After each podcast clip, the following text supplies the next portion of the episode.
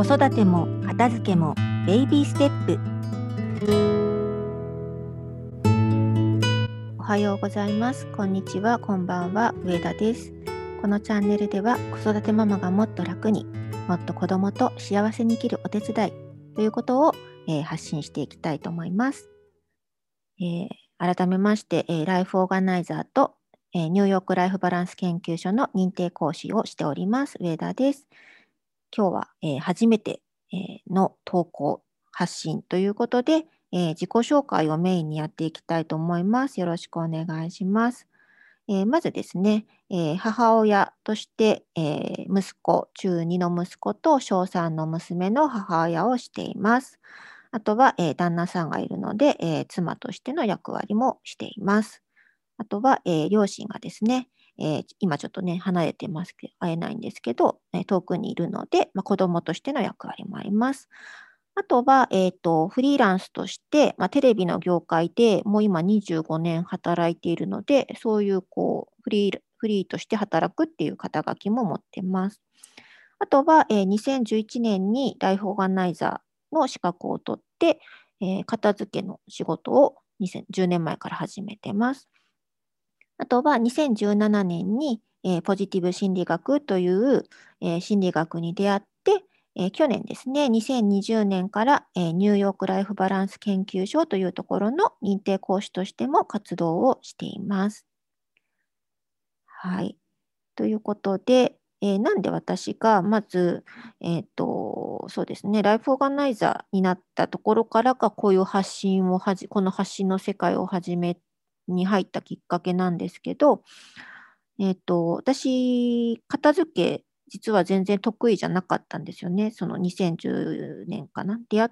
うん、あの要はその断捨離のあのブームの時に、まあ、本を買って読んだ一人なんですけど、それまでは片付けるっていうことの優先順位がすごく低い人で、私はそれよりももっと大事なことを、自分にとって大事なことをやりたいって思ってたので、まあ、片付いてなくてもあんまり気にしてないような生活をしてたんですよね。で、それが、えっ、ー、と、断捨離を読んで、あ、使ってないものを捨ててもいいんだ、みたいな、っ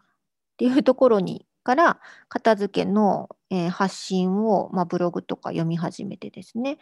で、えー、ライフオーガナイザー、日本ライフオーガナイザー協会っていうところの、えー、資格があるのを知って、えー、それを取りました。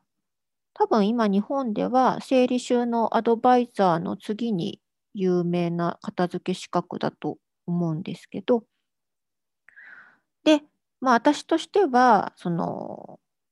片付け方の正しい正解を知りたくて受講したんですよね。きっと正しいやり方があっ、まあ、それをやれば誰も間違わないとか、誰でも片付けられるようになるよっていうような内容だっていうことを期待して受けに行ったらですね、一番最初に、えー、片付けにこれといった一つの正解はありませんっていういうところから始まって、ちょっとこう足元すくわれるというか、え、どういうこと？みたいな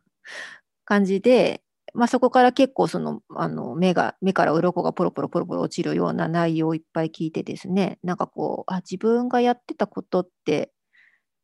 なんだろうあもう片付くかもしんないけど家族の中全然良くならないやり方をやってたんだなっていうのをその時に初めてこう目の当たりにしたというか認識したんですよね。でそこからまあできることを、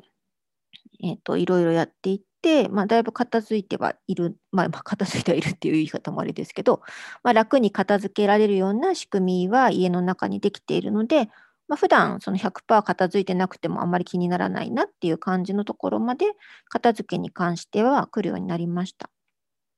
ただ、やっぱりこう、なんだろうかな、片付けられないことが原因で皆さん悩むんじゃなくって、まあ、片付けという、なんていうんだろう。トピックを通して家族とうまうまくいってないことにみんな悩んでるんだなっていうのが、まあ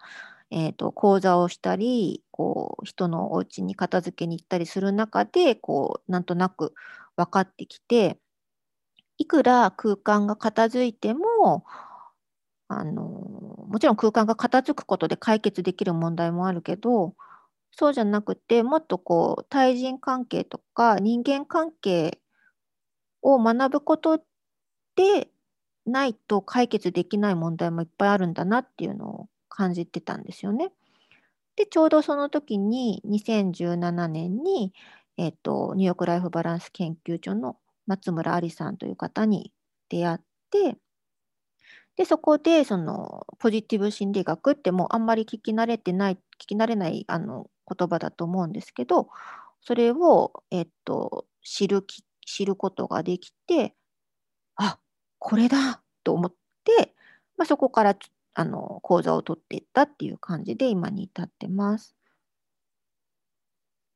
なんかこうポジティブ心理学って聞くとものすごい毎日こう明るく元気にいなきゃいけない人いけないんじゃないかっていうようなこうイメージをすると思うんですけど、えーと、そうではないですよね。ちょっとまここら辺はまた後々おいおいしっかりと説明していきたいと思うんですけど、うん、なので、まあ、そのポジティブ心理学を少しずつ学んでいって、すぐ生活に活かせるトピックがたくさん入っているので、まあ、手当たり次第、まあ、子供とか夫に向けてそれをやるわけですよね。なんか娘とかは、まあ、私があまりにも、なんて言うんでしょう、今までと違う行動に出て、なんか喋ってることがえらい違うので、お母さんなんかいつもと話し方が違うとか言われたんですけど、まあ、そういうぎこちないところからも始めていって、でもやっぱりこう3年余り経つと、なんだろう、あのまま続けなかったらどうなってたのかなっていうちょっと怖い思いと、あのポジティブ心理学を知って実践できてよかったなっていう思いと、えー、とすごく感じているので、